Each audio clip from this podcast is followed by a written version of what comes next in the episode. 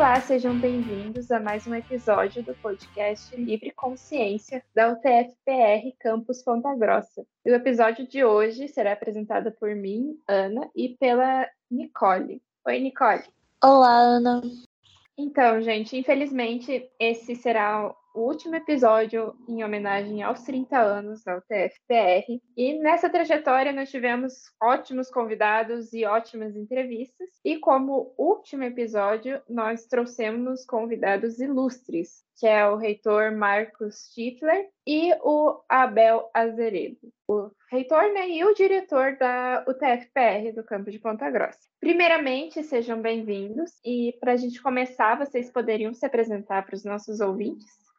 Olá, olá Nicole, olá Ana. Eu primeiro vou passar a palavra aqui ao meu amigo Abel, porque todo mundo quer saber quem é o Abel. Né? Então, Abel, esse era o, o slogan do Abel quando ele se candidatou a diretor. E eu pegou tão bem que estou chamando o Abel aqui agora. Obrigado, Schiffler. Foi um slogan de campanha porque na época não era tão conhecido nem mesmo aqui no campus, era um professor, digamos assim, normal, comum, aqueles que têm suas atribuições, que exercem suas atividades, mas que não, não aparecia muito. Né? Então, muitas pessoas não, conhe, não me conheciam e foi, foi um slogan que foi adotado na campanha e foi vitoriosa. Mas só para me apresentar brevemente, né? então, eu sou professor da área de Física, estou no campus Ponta Grossa desde 2011, né? mas é o terceiro emprego em, em instituições públicas. Desde 1998 já trabalho como professor de ensino superior em instituições públicas e na UTFPR sempre, aliás, em todas as instituições por onde eu passei, eu sempre participei, né, como coordenador de curso, coordenador de pós-graduação, participando de conselhos e tudo mais. E eu acho que foi isso, né, que deu uma certa visibilidade, embora a maioria não me conhecia, né, mas como eu acabei de falar, mas deu uma certa visibilidade que o pessoal é, me procurou para que eu me candidatasse para essa função de diretor-geral do campus.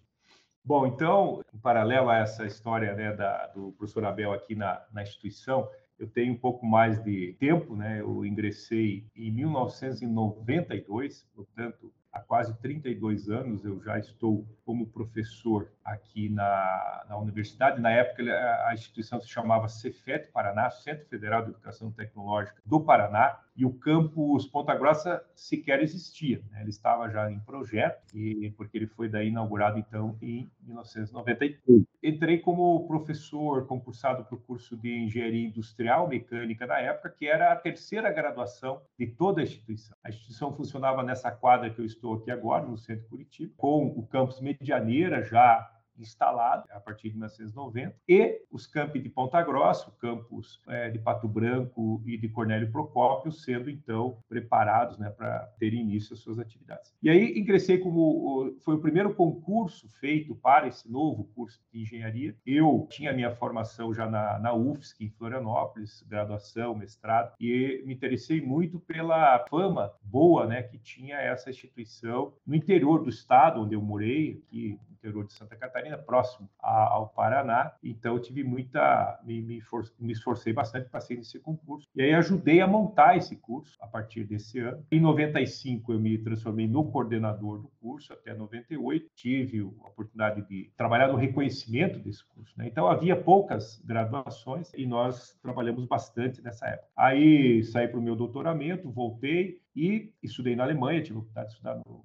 norte da Alemanha. E no retorno, eu gostava bastante dessa área de gestão, demonstrava isso, então fui convidado, fui eleito para o conselho universitário na época, que se chamava Conselho Diretor, e fui convidado para assumir funções. E desde então, tenho trabalhado. Era, na época era a gerência de ensino e pesquisa, que eram hoje a, diretor, a DIRGRAD e a DIRPPG, as diretorias do campo. Depois me elegi em 2008 diretor-geral, pela primeira vez. Trabalhei até 2012, tive uma saída da universidade parcial onde atuei como subsecretário de Educação do município de Curitiba, na prefeitura, do prefeito Gustavo Fruit. Ao retornar, depois fui eleito novamente diretor-geral, sempre trabalhando nos conselhos, né, trabalhando com a, gestão aqui na universidade. E, finalmente, em 2020, então, quando eu concorri pela terceira vez para o cargo de reitor, acabamos sendo vitoriosos e assumimos uma reitoria numa época bastante difícil, né, já com orçamentos diminuídos e também com a questão da pandemia. Então tem sido uma experiência muito grande esses três anos de reitoria, mas já com toda essa, essa bagagem aí de ter hoje conhecido, né, conheço a estrutura da universidade desde que ela era então o Cefet Paraná.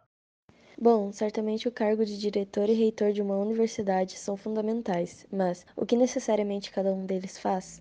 Então, o reitor né, na universidade, numa universidade é, federal brasileira, nós somos uma instituição é, na modalidade de autarquia. Então, as universidades elas gozam de autonomia universitária, prevista no, no artigo 207 da Constituição, e com isso o, o, gestor responsável nessa interface com o governo federal, com a sociedade civil organizada, com o setor é, produtivo industrial, setor comercial, é o reitor. E o reitor, então, ele exerce um cargo aí de quatro quatro anos, podendo ser reconduzido por mais quatro anos. E ele tem, então, a responsabilidade de não só trabalhar todo o orçamento da universidade, ou seja, fazer com que o orçamento que veio via projeto de lei orçamentária do governo, do erário, que esse recurso chegue tanto de custeio né, para a manutenção das atividades de ensino, pesquisa e extensão na universidade, quanto de investimento, que é um recurso que é necessário para aquisição de equipamentos, para confecção ou construção né, de obras, de edifícios,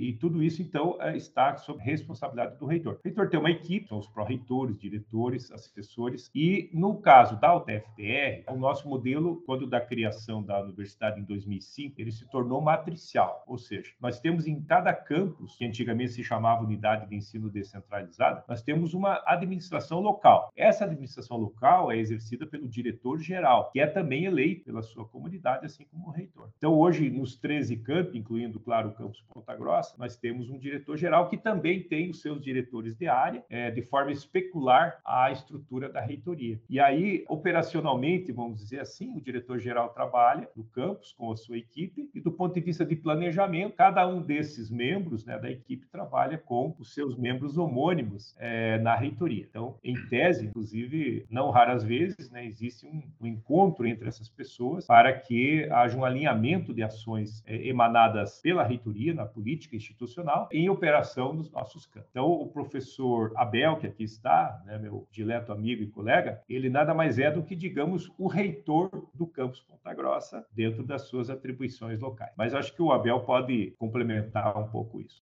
É, eu acho que se fosse para explicar de uma forma mais simples, daria para dizer que a função do diretor-geral seria, como o Schiffer falou, né, o gestor local seria o prefeito, o síndico, né, alguém que, que cuida mais localmente do, do campus. É claro que cada diretoria tem ah, uma atribuição específica, né, é, uma diretoria cuida da graduação, outra da pós-graduação, da pesquisa, outra da questão do, dos contratos, do planejamento, do orçamento e assim por diante. A DIREC cuida da extensão extensão, projetos de extensão. Então, é, os problemas que acontecem em cada uma das áreas, né, são problemas bastante diferentes, né, distintos. E a função do diretor geral é mais ou menos espelhado como seria na reitoria, seria coordenar todas essas áreas e tentar que, com que todo, todos esses atores, né, todas essas áreas consigam cumprir um objetivo, né, ter um objetivo de gestão, digamos assim, para que tudo funcione, para que tudo esteja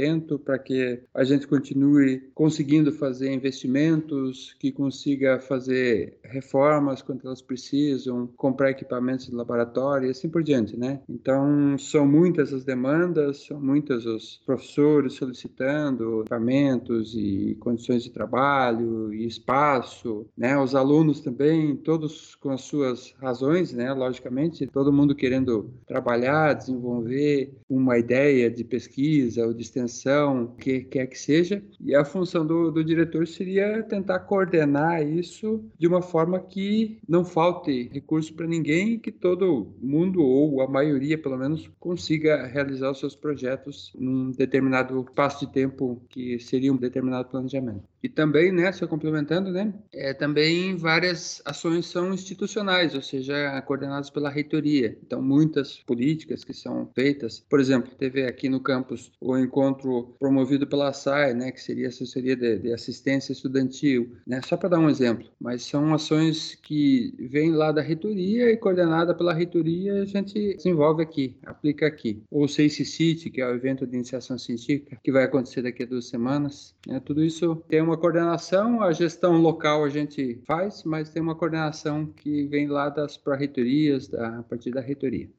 É, eu ia complementar, professor Abel, é, trazendo um pouco mais para a parte ampla, né? Veja, nós temos uma legislação a seguir, né? Existe, obviamente, uma legislação federal, nós somos uma autarquia federal, então nós temos uma missão institucional que a gente segue, os objetivos da missão, a visão, né? E os valores e os objetivos da instituição. Tudo isso consta de documentos institucionais. Então, não, não é no, o reitor o diretor-geral não pode agir, né, por sua conta e risco ou até pelo seu é, aquilo que ele quer fazer. Ele, ele, segue, obviamente, diretrizes maiores, né? Existe um conselho superior a quem o reitor se dirige, que é o conselho universitário, mas nós temos, além da, da Constituição Federal, nós temos uma carta magna, vamos dizer assim, que é o nosso estatuto. Então esse estatuto ele rege todas as atividades da universidade, a sua estrutura, como que ela funciona, o caminho que a universidade segue. Nós temos os regimentos, o regimento geral e os regimentos dos campi e também operacionalizam né, essas ações de ensino, pesquisa, extensão, inovação, empreendedorismo, sustentabilidade. Aí nós incluímos hoje a transversalidade também da inclusão, da própria diversidade, do humanismo. Né? Então, toda a universidade tem todo esse viés que ele está retratado nesses documentos. Aí vem os regulamentos a partir dos regimentos e nós temos uma, um, principalmente um plano de desenvolvimento institucional. Esse plano, que ele tem uma vigência de cinco anos, ele norteia então, aquilo que a universidade vai fazer nos próximos anos. Então, esse plano deve, ele é construído com a comunidade, ele é seguido depois é, dentro das áreas né, em que nós atuamos. E assim, antes até do estatuto, existe o que a gente chama de PPI, que é o Plano Político Pedagógico da instituição. Para onde a instituição deve caminhar nos próximos 20, 30 anos. Então, existe um documento filosófico, a partir desse documento, o estatuto, o regimento os regulamentos são concebidos. Então, a vida de reitor e a vida de diretor-geral é claro que a gente conta sempre com a criatividade, com a proatividade de cada um, mas existem ditames legais, existe todo um planejamento que deve ser seguido. Entendi, bem importante essa explicação da atividade de cada cargo, né? E como que foi para vocês chegarem aonde vocês estão hoje? Foi um trabalho difícil? O que, que vocês têm para contar para gente sobre isso? Eu posso dizer que sendo bem sincero, né, digamos assim, nunca persegui assim. Eu fui levado, né, até chegar a ser diretor geral. É claro que quando você está numa função, né, como professor, você começa a assumir atribuições, atividades, coordenação de cursos, chefia de departamento e assim vai. Daí entra em conselhos e por aí você acaba, digamos assim, tendo um protagonismo que tem que ter, porque a instituição é nossa, é de todo mundo. Então você precisa ter esse protagonismo e fazendo as coisas e desenvolvendo as suas atribuições naquilo que você se propôs. E no final das contas acaba chamando a atenção das pessoas que acabam te procurando dizendo: não, você tem que se candidatar, você seria uma, um bom nome né, para se candidatar, desempenhar. E aconteceu isso comigo, né? Eu acabei aceitando essa, um convite, né? E acabei aceitando e estou aqui desempenhando, tentando desempenhar da, da melhor forma possível essa função que é ser diretor-geral do campus Ponta Grossa, ou seja, coordenar aqui todos os professores, né, todas as diretorias, para que todas as funções que o campus precisa exercer para que funcione, né, que ofereça a atividade fim da universidade, que é ensino, pesquisa extensão, para que isso aconteça.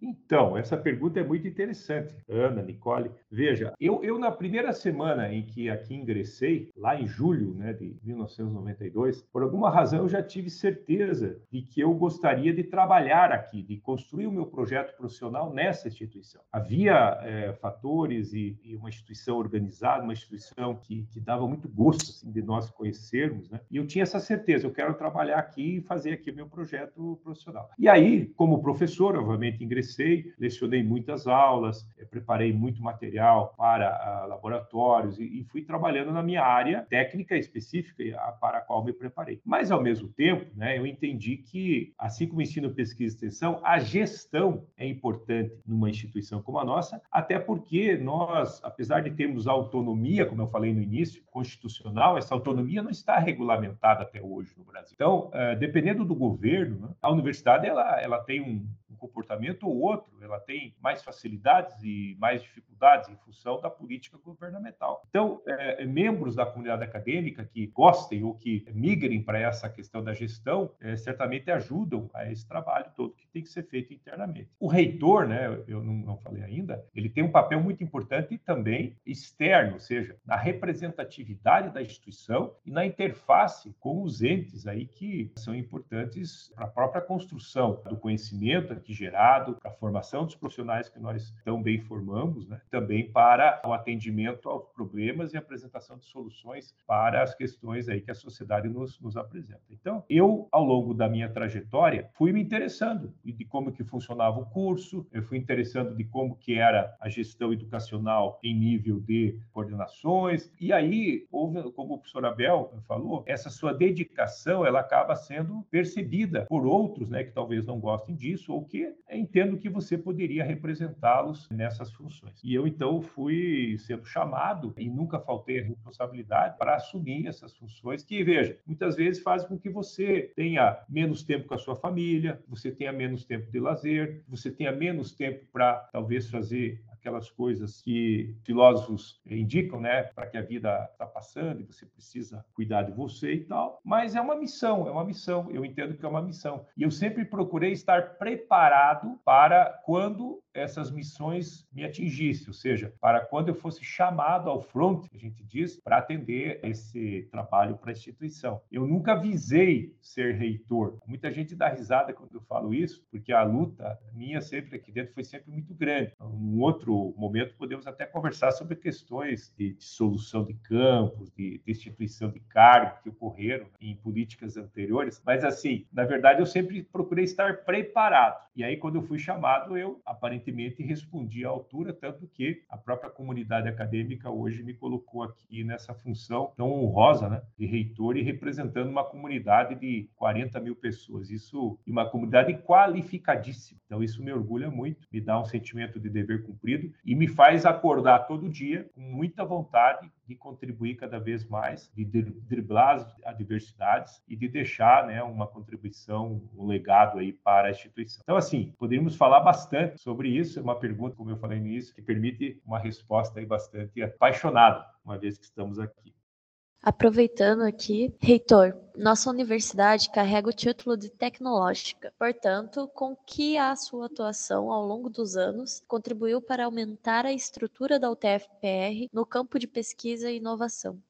Então, a nossa estrutura, ela é uma estrutura eh, diversificada, portanto, uma universidade especializada por campo do saber, que foi uma alternativa que surgiu com a, a Lei de Diretriz e Base da Educação de 1996, regulamentada em 1997. Essa nova lei, nova na época, né, de, de Diretriz e Bases, ela previu a possibilidade de universidades especializadas. Nós éramos um Centro Federal de Educação Tecnológica especializado. E aí nós, então, ah, na época, o professor Paulo Alessio era o diretor-geral, não havia reitor, era diretor-geral. Ele, com a sua equipe, imaginou essa possibilidade. Nós já tínhamos mestrado aqui, já tínhamos cursos consagrados, atividades de extensão de pesquisa, que nos colocavam com indicadores de uma universidade. E mais que universidade clássica, já tínhamos uma Universidade Federal no Paraná. Então, pela nossa trajetória já quase centenária, né, na época, de educação profissional e tecnológica, nós nos vimos muito identificados com modelos das Fachhochschulen alemãs, universidades de ciências aplicadas alemãs, com as universidades tecnológicas francesas, até com algumas universidades já tecnológicas que havia aqui na, na Argentina e outros países que nos deram esse modelo. E aí, eu, como professor à época, com a experiência que tinha, inclusive, de ter estudado em outros países, pude contribuir com alguns eixos de atuação na pesquisa e na inovação, no sentido de que a pesquisa que nós é, realizamos aqui dentro, é claro que temos pesquisa básica, mas o foco né, da nossa tecnológica, seja em qualquer das áreas. Posso estar falando aqui do curso de letras, posso estar falando aqui do curso de administração, do curso de design, do curso de bacharelado em educação física. Não estou falando apenas das engenharias, né, das tecnologias, das nossas licenciaturas, ou seja, todos os nossos cursos temos assim como missão, né, que as nossas pesquisas e atuação na extensão sejam aplicadas. Mais do que nunca, o que a sociedade espera de nós é que aquilo que nós desenvolvemos aqui se transforme em benefícios, se transforme transformem em bens, produtos, serviços, processos, metodologias que sejam úteis e que tenham essa aplicação prática para resolver problemas da sociedade. Então, esse é um viés importante da nossa Universidade Tecnológica. É desenvolver conhecimento focado em resolução de problemas reais. Né? Então, isso é algo que eu destaco sempre. Quando eu atuei como diretor-geral, e aí nós tivemos aqui o REUNE, o maior plano de expansão e modernização das universidades federais brasileiras, e a universidade recebeu 250 milhões de reais em equipamentos, em recursos para obras na época, lá em 2007, 2008 até 2014, principalmente, e nós pudemos contratar novos profissionais. Nós contratamos mais de mil professores, já doutores, mestres, que vieram e deram uma nova roupagem, uma nova, vamos dizer assim, estrutura para a nossa universidade. Ampliamos as áreas de atuação e com isso expandimos também a universidade para o interior do Paraná, ou seja, hoje é a universidade mais paranaense, mais é, capilarizada. Isso tem feito com que tenhamos essa atuação, então, tecnológica junto a parques tecnológicos. Aliás, temos uma estrutura diferenciada que a gente chama de programa de empreendedorismo, que começa desde as nossas empresas juniores, que hoje são mais de 40, ou seja, o maior número no Paraná de, de uma universidade está aqui conosco. Depois nós temos os hotéis tecnológicos que pré-incubam empresas em empreendimento. Depois nós temos as incubadoras de inovação tecnológica e depois nós temos os centros de inovação e finalmente hoje alguns campi já com os parques tecnológicos. E isso é em parceria com a prefeitura, é parceria com as empresas, parceria com setores da sociedade para que tenhamos sempre aquele foco inicial de gerarmos conhecimento para resolvermos problemas reais da sociedade. Então, eu acho que a contribuição que eu pude pude dar foi é, difundindo e acreditando, como gestor, no momento em que eu tinha a caneta para tomar decisões, como gestor, é, é, difundindo essa, essa linha de atuação tecnológica focada né, em aplicações práticas. Eu acho que isso que é o, é o diferencial aí que nós temos. Só para fazer um complemento, não sei se seria interessante falar, a UTFPR hoje tem mais de mil laboratórios, né? Exatamente, então. aliás, bem lembrado, professor Abel, os cursos nossos, quando iniciaram, por exemplo, não era um curso de engenharia, um curso de engenharia industrial, é, era um curso de engenharia de produção. Por quê? Porque, aliás, o campus Ponta Grossa hoje é a nossa maior referência na instituição na área de produção. Né? Por quê? Porque as nossas aulas, elas eram no final da tarde e início da noite, para permitir que os estudantes é, trabalhassem também. Muitos dos nossos ingressos, nossos cursos superiores, vinham do nossos técnicos, então já eram estudantes com experiência, então, isso sempre foi um diferencial na nossa universidade, que vem de um Centro eh, Federal de Educação Tecnológica, que vem de uma escola técnica federal, que vem de uma escola técnica de Curitiba e que vem de um liceu industrial no Paraná e que vem de uma escola de aprendizes artífices, que foi a nossa origem lá em 1909. Então, essa história lindíssima da nossa instituição, ela é, única no Brasil. E, aliás, ela se assemelha muito a algumas histórias eh, de instituições renomadas na Europa que vieram do fazer, do hands-on, do que a gente chama de atividade que transforma processos dentro da universidade. Então, acho que isso é bem importante, professor Abel, a nossa a vocação em termos laboratórios para essas atividades práticas. É muito legal ver como vocês dois têm um carinho muito grande pela universidade. E agora, para o diretor Abel, nós ficamos sabendo que o senhor teve uma atuação no Comitê Gestor Nacional do Profiap. É, poderia nos explicar o que é o Profiap? Ah, você falou teve, né? Na verdade, eu ainda atuo, né? Ainda sou membro do Comitê Gestor Nacional do Profiap. Na verdade, por duas ocasiões eu já fiz todo um discurso preparado, diz, olha, agora eu assumi a função de diretor-geral de um campus, tenho muitas ocupações, gostaria de deixar essa atribuição, mas não me deixaram sair, né? Mas eu, eu iniciei, né, como coordenador local do Profiap em 2019 e depois fui convidado para participar desse Comitê Gestor Nacional do Profiap. O que, que é o Profiap? Profiap é um programa de mestrado profissional em rede nacional. Então, existem alguns programas em rede, esse nosso é em administração pública. Então, um programa em administração pública. E eu fui, digamos assim, cooptado né, para participar do Profiap, porque eu tenho uma segunda formação. Eu tenho a minha primeira formação em física, fiz bacharelado em física na Federal do Paraná, depois fiz mestrado, doutorado, dois pós-doc, e daí, mais tarde, eu fui fazer o curso de Direito. Acabei fazendo até uma especialização na Escola de Magistratura do Paraná. E aí, por causa dessa segunda formação, é que o pessoal me chamou para ministrar uma disciplina que a rigor não tinha ninguém, estava se candidatando a ministrar aquela disciplina. Peguei a disciplina, ministrei já para duas turmas que estavam acumuladas, né? As duas primeiras turmas é, da UTFPR e mais tarde fui eleito, né, coordenador do Profiap, programa aqui, coordenador local, e depois convidado para participar desse comitê gestor nacional. O comitê gestor nacional é aquele que, digamos assim, faz a gestão do programa em todas as instituições. Hoje ele está presente em 21 instituições federais, né, de ensino superior, em 21 universidades federais, mas está prestes a expandir. Então, nós devemos ter para o próximo ano mais cerca de 20 instituições entrando nessa rede, por isso que é um programa em rede. Então, deve, deveremos ter 40 instituições, ou em torno de 40 instituições, vai ser feita essa seleção. E hoje a gente tem 400 vagas de mestrado por ano, e com essa expansão teremos 600 vagas. E o interessante é dizer que a mantenedora, digamos assim, a dona, se é que dá para se dizer assim, do Profiap, é a Andifes, que é a Associação Nacional dos Reitores das Universidades Federais. Então, o objetivo principal do Profiap é formar mão de obra qualificada né, mestres em administração pública entre os técnicos administrativos das universidades federais. Tanto é que metade das vagas sempre é destinada, sempre é reservada para os técnicos administrativos das universidades federais. Essa é a missão principal do Profiap. E, aliás, né, eu, na última reunião da Andifes, da nossa Associação de Dirigentes das Instituições Federais de Ensino, que reúne todos os reitores, a apresentação dessa proposta, ou seja, até desse acordo de cooperação técnica com a Universidade do Sul da Bahia, em que o Profiap está atuando lá por meio da UTFPR, causou assim uma impressão muito boa. E até alguns, alguns filmes, sabe, de algumas instituições, porque é uma atuação em rede da nossa universidade com a, vamos dizer, com a expertise, né, com a experiência é, do nosso grupo, já e capitaneado pelo professor Abel. O professor Abel está de parabéns, porque o Profiap hoje tem muito da UTFPR, no, em nível nacional. Né? É, obrigado, É só para explicar um pouquinho esse convênio da, com a Federal do Sul da Bahia. Na verdade, eles nos procuraram, uma universidade nova, eu acho que uma das mais novas universidades do Brasil, e precisavam capacitar os técnicos administrativos que recém ingressaram lá, recém passaram no concurso, e nos procuraram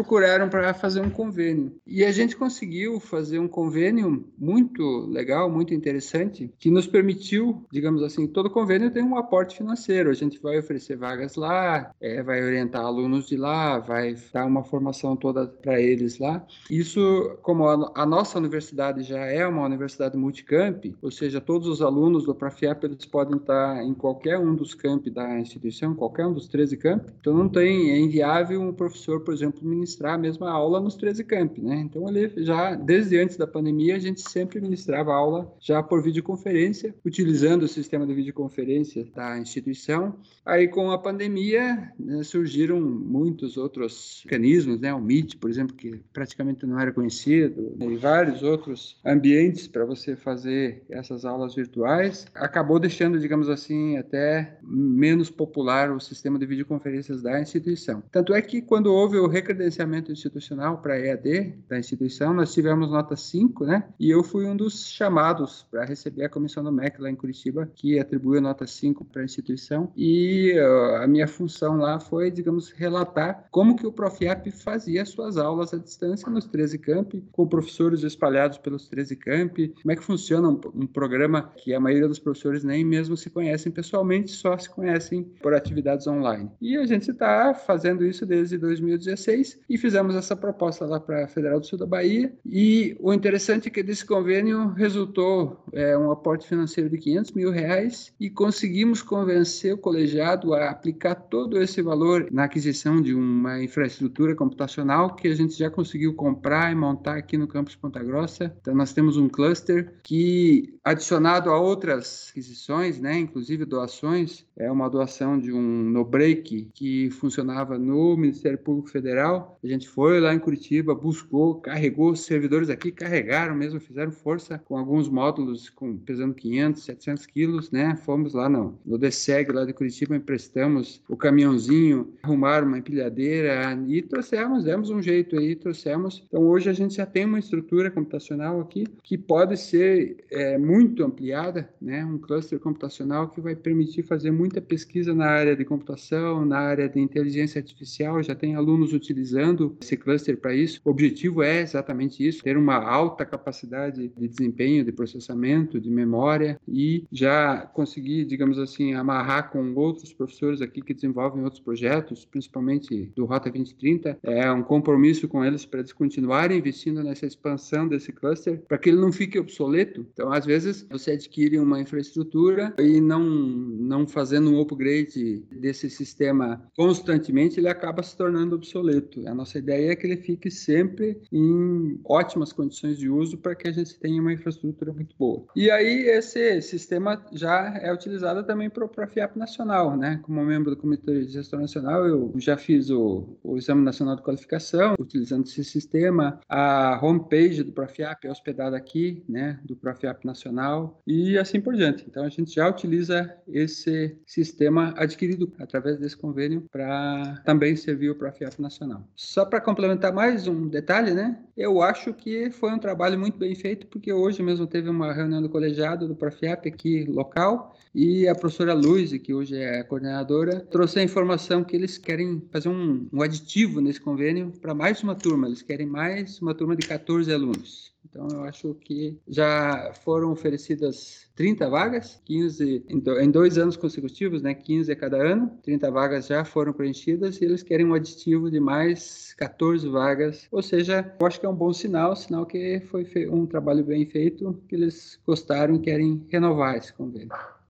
Muito interessante o trabalho e a ajuda que vocês deram para eles, né? Foi muito legal. Aproveitando, no nosso campus, além de oferecer curso de nível superior, cursos de mestrado e doutorado. Vocês poderiam nos explicar melhor sobre a verticalização de ensino dentro da UTFPR?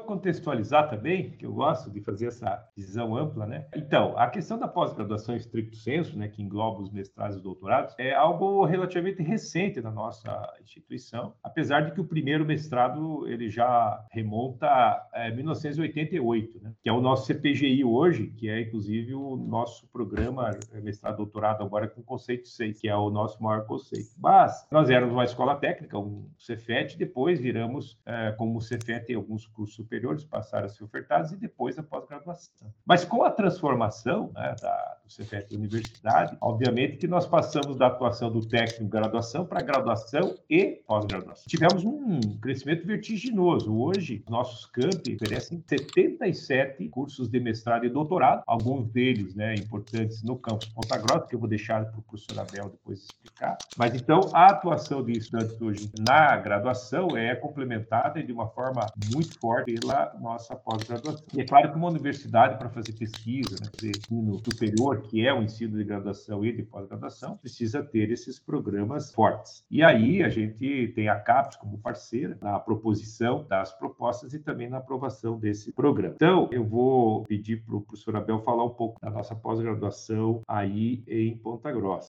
Aqui em Ponta Grossa a gente já tem praticamente em todos os cursos que oferece a pós-graduação junto, né? E nos dois níveis, né? Mestrado e doutorado. Alguns que ainda não tem, estamos trabalhando, né? Nesse, projetos, né? O próximo que deve ser um que foi recentemente aprovado foi o doutorado em biotecnologia. A gente tem o curso de engenharia de bioprocessos e biotecnologia, então e já tinha o mestrado, agora foi aprovado o doutorado pela CAPES. O próximo processo que já está tramitando tramitando no Conselho Superior lá de Pesquisa e Pós-Graduação, é o doutorado em Engenharia Elétrica, então faltariam poucos cursos que ah, alguns já têm mestrado, que não têm o doutorado ainda. Mas a verticalização também, né? E também outras modalidades. Agora, para o próximo ano, a gente vai lançar o primeiro curso de graduação totalmente à distância, em AD, a licenciatura em Informática, com a Universidade Aberta do Brasil. Vão ser 504 novos alunos. Se tudo correr bem, a gente gente vai ter uma segunda turma com mais 300 alunos. Esse curso, né, em AD, embora os alunos não vão frequentar diretamente o campus, mas acabam utilizando da estrutura do campus, acabam fazendo matrícula aqui, usando a biblioteca, mas também nos obriga a ter uma nova visão, né, outro tipo, outra modalidade de ensino. Então, acho que é, o que a gente tem que perseguir é estar tá aberto a todas essas possibilidades, até porque a gente não pode nunca dizer assim, vamos deixar esse tipo de modalidade, não nos interessa, porque se você acaba não fazendo é, uma ou outra modalidade de ensino, e o que tem se provado ultimamente que tem uma procura muito grande por parte dos estudantes, por exemplo, em educação à distância, de repente as instituições públicas não fazem isso, né? não se dedicam a esse tipo de atividade e acaba não tendo depois um parâmetro de, de qualidade, que é que seja, né? Daí fica difícil cobrar. Então, acho que é interessante a gente ingressar nesse mundo também, desse tipo de educação à distância, até para ter essa expertise, ter essa experiência e poder depois, de repente, participar das discussões, né? Do que, que seria um padrão de qualidade num curso à distância, já que a gente já sabe fazer bem, digamos assim, os cursos é, presenciais. Então, não só no sentido de verticalizar, mas também ampliar as modalidades de ensino. E aqui também tem o próprio Instituto Federal, né? Já trabalhando hoje, utilizando as nossas instalações, mas com previsão de construir o campus deles ao lado. Então, integrar todos esses níveis, é, mesmo sendo ofertado por outra instituição, e todas essas modalidades. Acho que esse é o papel de uma universidade, por isso que se chama universidade, um universo de várias possibilidades no ensino. E veja que interessante, né? Vou, vou, voltar à questão legal. A lei de criação da UTFPR, a Lei 11.184, do dia 7 de outubro de 2005, ela prevê claramente nos seus artigos que a nossa instituição ela pode ofertar desde o ensino técnico até o ensino de nível superior na pós-graduação. Ou seja, há uma verticalização total né, dos níveis de ensino aqui na. Claro, a partir do ensino técnico de nível médio até o ensino superior na pós-graduação. E, e isso isso nos coloca numa rede federal de educação profissional e tecnológica, que é a lei de criação dos próprios institutos federais. Então, nós temos uma interface, por sermos tecnológicos, com essa rede federal de educação profissional e tecnológica. Então, a gente pode ofertar todas essas modalidades como instituição de ensino verticalizado. Uma curiosidade. É a única universidade que tem na sua lei, de forma integrada, o ensino técnico é, como universidade, a gente tem que estar tá sempre inovando mesmo, né? Ampliando o alcance para que todos possam ter uma graduação, uma pós e tudo mais. Então, é bem importante saber fazer esse ensino à distância também. E, bom, a gente sabe que no nosso campus existe uma variedade muito grande de pessoas que muitas vezes vêm de outros estados ou até de outros países. Vocês acham que isso é uma vantagem para o TF TFPR? Claro, totalmente, né? Eu acho que a convivência com pessoas de origens diferentes, de outra cultura, de outra sociedade, eu acho que sempre enriquece, né? Ter esse, esse tipo de experiência é muito bom. Aqui, por exemplo, só de estudantes estrangeiros, né, no nosso campus a gente tem 17 esse ano, mas a tendência é aumentar. Fizemos uma recepção para eles, então tem alunos de Timor-Leste, que é lá na Ásia, do outro lado do mundo, né? Tem alunos da África, de vários países países, mas principalmente de língua portuguesa, né? Angola, Moçambique, mas tem de Guiné, é, outros países também, de língua francesa, né? Da América Latina também temos alunos da Bolívia, do Peru, do México, de Cuba. Então é muito importante ter, é, é, é o que é a nossa vocação, né? Universidade, universalizar e conhecer pessoas de outras culturas é sempre enriquecedor. Então eu acho que se vocês tiverem oportunidade de conhecer esse pessoal, vocês vão ver em primeiro lugar que eles eles são muito educados. Essa é uma característica que impressiona já de cara, né? Os alunos vêm lá de outros países, de longe, e são extremamente educados, muito gentis e produtivos, né? Eles chegam aqui e se dedicam integralmente ao curso, à pesquisa que estão desenvolvendo. Então, eu acho que é muito enriquecedor para o campus, na produção do conhecimento e mesmo alunos de graduação que vêm de outros lugares, de outras regiões. Com o SISU, agora a gente tem agora o vestibular, que é muito bom, que regionaliza também, ou seja, valoriza a instituição na própria região, mas ainda continua recebendo alunos pelo SISU. Então, nós sempre tivemos alunos de outros estados, do Nordeste, da Bahia, do Amazonas. São vários os exemplos, acho que vocês devem conhecer também alguns. Veja, é, eu vivenciei todas essas etapas, né? Quando nós tínhamos o vestibular, que era um vestibular focado para os cursos tecnológicos que nós, nós tínhamos é, no início. Depois, com a nossa adesão ao sistema Enem, SISU, ou seja, nós é, decidimos é, já antes mesmo de outras instituições de que todo o nosso processo seletivo de ingresso seria nacional, logo após a transformação do Cefet Paraná em universidade, então lá por 2009, 2010, nós passamos a ter só o sistema de ingresso Enem Sisu. E aí o, ocorreu esse fenômeno muito interessante. Nós tínhamos até então em torno de 2% apenas de estudantes de fora do estado do Paraná e passamos a ter 40, 50, dependendo do campo, 60% de estudantes de fora do Paraná. Isso trouxe, a meu ver, eu era conselheiro já na época, votei a favor, isso trouxe uma grande miscigenação cultural, que é uma das grandes riquezas do Brasil. É exatamente essa multiculturalidade que o Brasil apresenta, diferente diferentemente de outros países. E na formação que nós pretendemos para os nossos estudantes, cada vez mais ela deve ser baseada em soft skills e não só nos hard skills, ou seja, não só no currículo do, é, previsto ali no, no projeto pedagógico, mas também no que o estudante aprende de outras habilidades e competências com a convivência com outros colegas, com experiências de extensão, pesquisas. Então, assim, nós vimos nisso uma grande vantagem para a formação. Claro que hoje, o retorno do vestibular, é, até porque porque há uma demanda muito grande dos municípios, das regiões onde atuamos, para essa oferta e vagas de ingresso para os jovens, para os candidatos locais que acabavam até desconhecendo a forma de ingresso na nossa instituição. Essa decisão do vestibular, então, ela vem se somar à manutenção do processo Enem Sisu, que permite a vinda de estudantes de outros estados. E a internacionalização da universidade, por meio de convênios, nós temos visitado outros países, estamos abrindo frentes, né, além de Portugal, e França, tradicionalmente, retomando com a Alemanha, que já tivemos, com a Espanha, agora também com a China, com a, a Suíça, com a Finlândia. São países que, e os Estados Unidos, que já temos, estamos trazendo, tentando trazer também outros estudantes de países novos para estudarem conosco. E voltando também aqui para a América Latina, tendo também estudantes dos países que fazem fronteira conosco, mas também outros países é, africanos que têm a língua portuguesa como elo com o Brasil. Cabo Verde, onde já estivemos, é, Moçambique, Angola, são países, São Tomé e Príncipe, que também estão aí num processo de envio cada vez maior de estudantes aqui para formação conosco e também de professores para a formação conosco nos nossos programas de formação é, em nível de pós-graduação. Então, assim, respondendo agora de forma mais pragmática, é uma grande vantagem, eu entendo, essa convivência de estudantes e também servidores, professores técnicos ativos com pessoas de outros estados e de outros países.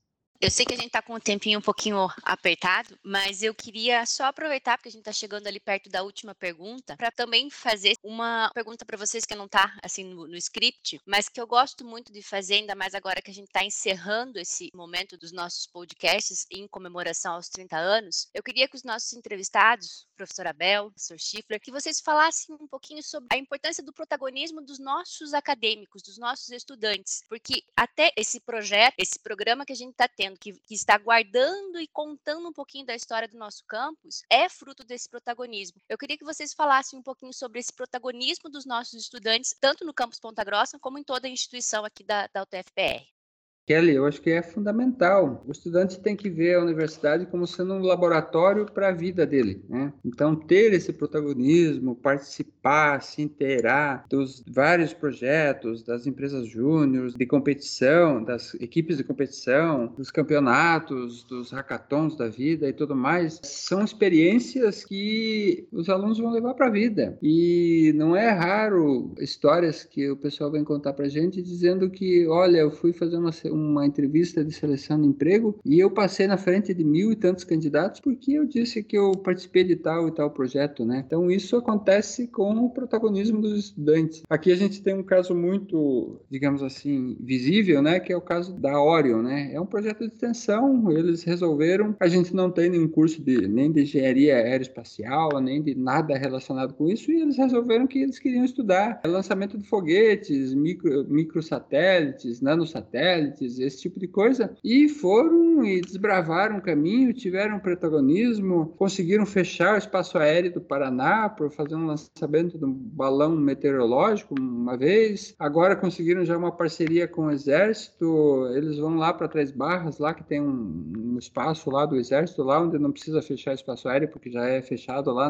né, já tem toda a segurança lá. Então, são, é, só para dar um exemplo, né, trouxeram grandes palestrantes no evento que eles fazem aqui, então são iniciativas que só quem se permite ter esse protagonismo que consegue fazer. E eu acho que no, o nosso papel na gestão, eu já falei isso mais de uma vez, acho que o nosso papel na gestão é não atrapalhar, principalmente, deixar que os alunos tenham essas iniciativas, tenham essas ideias e corram atrás dos seus objetivos. Né? Isso é muito importante. Mesmo quando não dá certo, só a experiência de ter feito, de ter pensado e tentado fazer alguma coisa já é um grande aprendizado. É importante até mesmo desenvolver desenvolver essa resiliência. Então, às vezes, uma ideia não dá certo, às vezes ela não vai funcionar por N motivos, por N razões, mas o fato de tentar, o fato de correr atrás, de perseguir um determinado objetivo, de ter esse protagonismo, vai já dar uma formação muito diferenciada para aquele que se propõe a fazer isso, a participar disso. Então, é fundamental, é muito importante.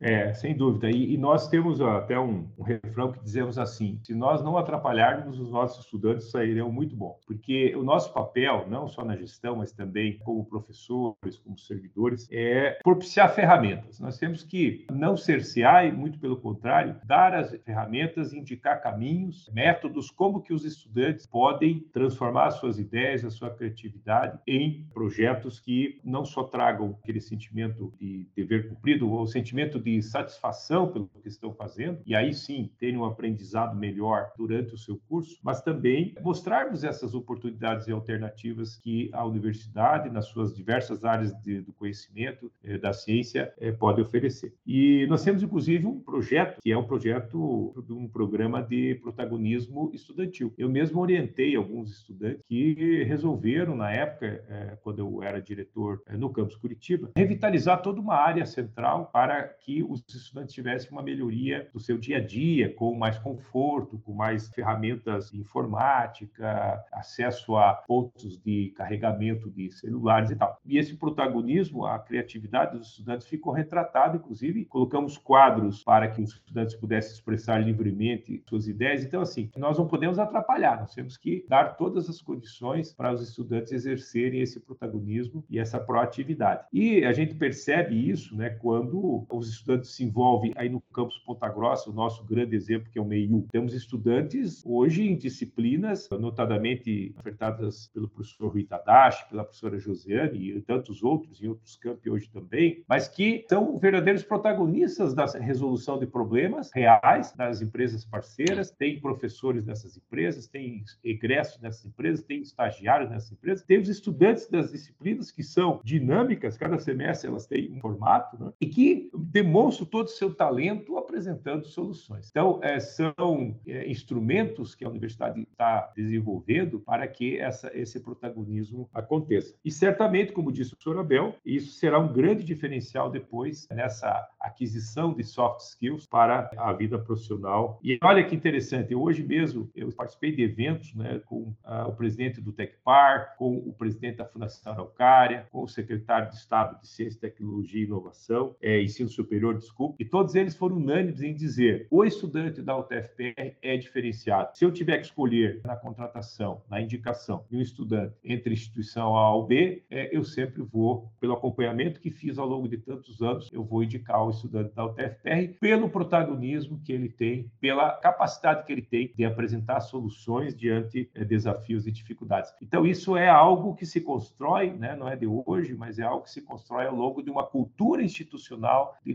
décadas. Então, sem dúvida alguma, isso é algo importantíssimo para os nossos estudantes. Chegando quase ao final, tem uma pergunta-chave para essa comemoração de 30 anos. O que é o TFPR para vocês? Abel, o que é o TFPR para você? Bem, em primeiro lugar é o lugar onde ganho minha vida, né? Onde eu desenvolvo minhas atividades, minha vida profissional, né? Onde eu estou crescendo profissionalmente, inclusive. Mas só dizendo, né? Eu fiz muita avaliação de curso superior, de instituição. Desde 2006 eu sou avaliador do, do INEP e fiz muita avaliação, inclusive desde que estou aqui, né? Desde 2011, 2012. E toda vez que eu ia fazer uma avaliação, quer seja onde fosse, instituição grande, pequena, quando quando eu voltava, sempre me dava uma satisfação, uma realização de voltar para cá. E eu sempre falei e continuo repetindo: em primeiro lugar, eu acredito que o campus Ponta Grossa é o campus universitário mais bonito do Brasil. Conheço vários, né? Posso dizer que conheço mais de uma centena, né? De todas essas visitas que fiz, né? Desde 2006. Acho que foram quase 100 ou mais de 100 avaliações, mas é em torno disso. Mas não só por isso, a UTFPR, ela tem uma aura especial. E eu sempre falo para os servidores aqui, para os professores, ela é nossa, né? A gente tem que construir aqui um ambiente em que a gente sinta o prazer de permanecer aqui, em ficar aqui, em desenvolver nossas atividades aqui. Então, isso é uma contribuição individual de cada um. Cada um, então, dando a sua pequena contribuição. No todo, a gente vai ter um ambiente muito bom de trabalho, um ambiente muito bom de realização, onde a gente vai poder desenvolver todas as nossas capacidades, formar alunos, como o professor Schiffler já falou antes, temos alunos muito bons, temos alunos muito preparados. Repetindo uma coisa que eu sempre falo aqui, a gente tem aqui a melhor amostra da sociedade. Então, os nossos alunos, se a gente pegar da, da sociedade como um todo, o melhor da sociedade está aqui. É aquilo que foi preparado, cuidado pelas famílias para estar tá aqui, para receber mais conhecimento, mais formação. Então, acho que aqui, a UTFPR, uma universidade, o campus, um campus bonito, eu acho que tem tudo para ser o nosso ambiente de trabalho e tem tudo para a gente construir um ambiente cada vez melhor. E universidade tem que ter essa noção, né? Saber respeitar o próximo, porque universidade, o próprio nome diz, é um universo, né? De possibilidades, de linhas de conhecimento, de áreas de saber. posso ser muito bom em determinada área e posso não saber nada do que o meu colega faz ao lado, mas eu tenho que saber respeitar isso para que tudo funcione e tudo consiga caminhar junto. Então, eu vou tomar a liberdade aqui de plagiar, no bom sentido, o Papa Francisco. Por que o Papa Francisco? Porque eu tive a oportunidade de, há poucas semanas, estar com ele, trocar algumas ideias. Foi uma experiência única. E ele, como chefe do Estado do Vaticano, quando teve a palavra, junto a tantos reitores que lá estavam, ele disse assim: universidade é sinônimo de esperança. Então, isso né, tem uma abrangência tão grande que eu gostaria, então, de fazer essa analogia e dizer a UTFPR, para mim, é sinônimo de esperança. Esperança de dias melhores, não só para os brasileiros, né, mas especialmente para aqueles que têm a oportunidade de ingressar como estudantes nossos, ou seja, que a UTFPR, para mim, é poder da transformação da vida das pessoas para melhor. Então, eu enxergo a UTFPR como um grande agente de transformação das pessoas e que essas pessoas passam, não só elas, mas os seus familiares, aqueles que têm influência influência né, dessas pessoas. E aí você passa a ter mais bem-estar, mais qualidade de vida e, fundamentalmente, mais justiça social. Então, a UTFPR é, para mim, uma instituição que tanto nos orgulha, mas que, ao final e ao cabo, toda a sua missão sendo praticada, ela melhora esses indicadores do dia a dia das pessoas. E se isso não acontecer, não há sentido dela atuar da forma como atua. E aí eu tenho, então, essa definição abrangente, né? mas que quando você diz que uma instituição como a nossa ela representa esperança, você está dizendo que esse é o viaduto para tantas outras coisas boas aconteçam nessa nossa missão que é formar profissionais. E aí entram todas as nossas atribuições de, de gerar conhecimento de qualidade para a sociedade, esse conhecimento se transformar em soluções para os problemas e nós também fazermos com que a inserção da universidade seja de fato atingida quando corre o reconhecimento, e isso ocorre muito em Ponta Grossa. Tenho muita satisfação de já ter estado em rádios, programas de televisão, e quando eu vejo, então, as pessoas que me entrevistam demonstrando todo esse carinho e esse reconhecimento pelo papel fundamental de transformação, que esse é um dos principais ativos, na sociedade, nos indicadores socioeconômicos culturais, no IDH, no Índice de Desenvolvimento Humano de Ponta Grossa e região. Então, a UTFPR, que se instalou aí nesses 30 anos né, de existência, ainda como o Cefet Paraná, é, teve esse papel quando eu converso com a prefeita, converso com parlamentares da região, todos são unânimes em dizer a UTFPR significa mais oportunidades, a UTFPR significa a transformação que a nossa sociedade precisa. E eu aí, então, trago essa questão do viés da esperança, que é algo que para mim realmente abre porta e é isso que nós vamos continuar tendo como bandeira, né, no nosso trabalho aqui na universidade. Bom, e para finalizarmos, é, qual legado vocês esperam deixar para os próximos anos?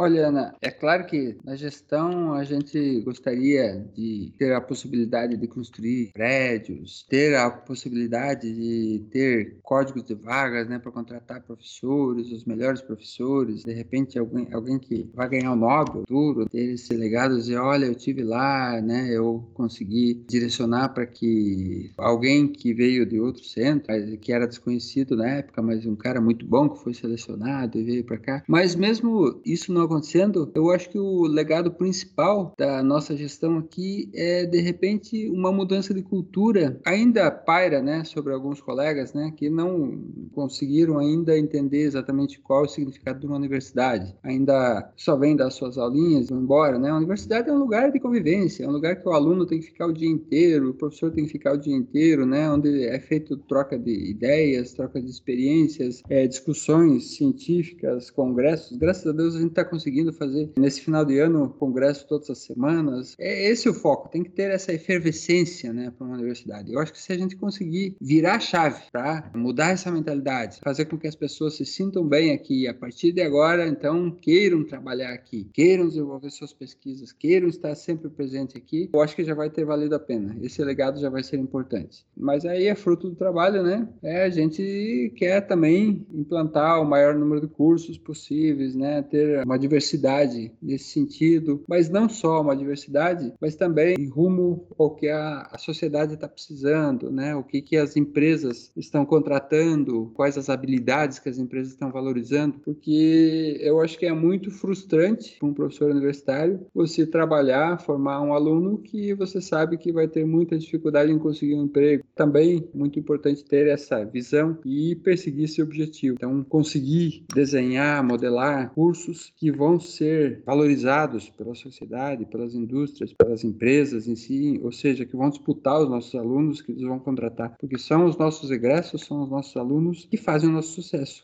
Eu sempre digo, qualidade de uma universidade você mede de boca a boca. Um aluno vai procurar uma determinada universidade, a universidade é boa ou não é, porque ele ouviu falar, porque ele conheceu alguém que se formou lá e agora se deu bem, está trabalhando num lugar legal, conseguiu ter sucesso no, no emprego. Então é isso que, que a gente tem que deixar para os próximos anos. Eu acho que esse seria o legado.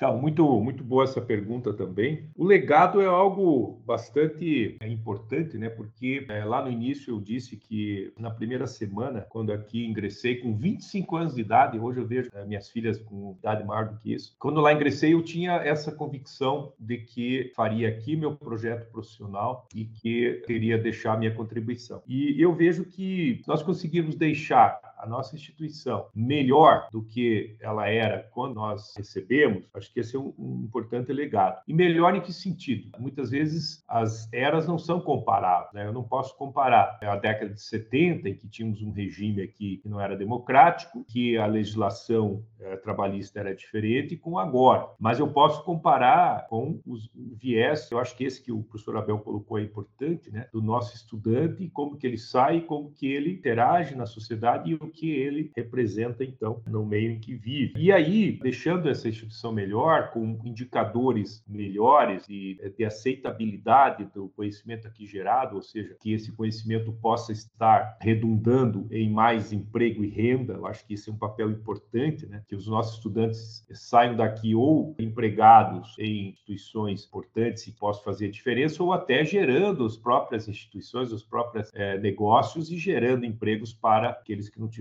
oportunidade. E com o reconhecimento da instituição cada vez maior nos rankings, uma, o maior conhecimento, na verdade, do que é o TFPR, seu papel, até na própria comunidade em que a gente vive. Né? Eu acho que se nós conseguirmos, que é uma das propostas, nacionalizar melhor a universidade, ela ser mais conhecida no país, claro, também associada a uma maior internacionalização, tornando-a mais conhecida em outros países, também é um ótimo legado que a gente pode deixar. E a gestão correta e honesta que fazemos. Hoje, a UTFPR é uma das pouquíssimas universidades que está com o seu orçamento em dia. Apesar das dificuldades, nós estamos fechando o ano com as contas pagas. E isso é resultado de gestão, isso é resultado de um legado, é, de uma prática que nós estamos deixando também. Acredito que seja um bom exemplo, né, com, com toda a nossa equipe, todas as pessoas que contribuem nas suas áreas, de que, é, mesmo diante de dificuldades orçamentárias e financeiras, a gente consegue fazer uma gestão seguindo equilíbrio fiscal, equilíbrio financeiro que uma universidade federal pública como a nossa exige. É isso, né? indicadores em ensino, indicadores em pesquisa, indicadores de extensão e inovação que sejam melhores do que aqueles que nós recebemos. Eu acho que esse é um legado que eu tenho em mente e que tudo correr bem, Deus quiser, e todo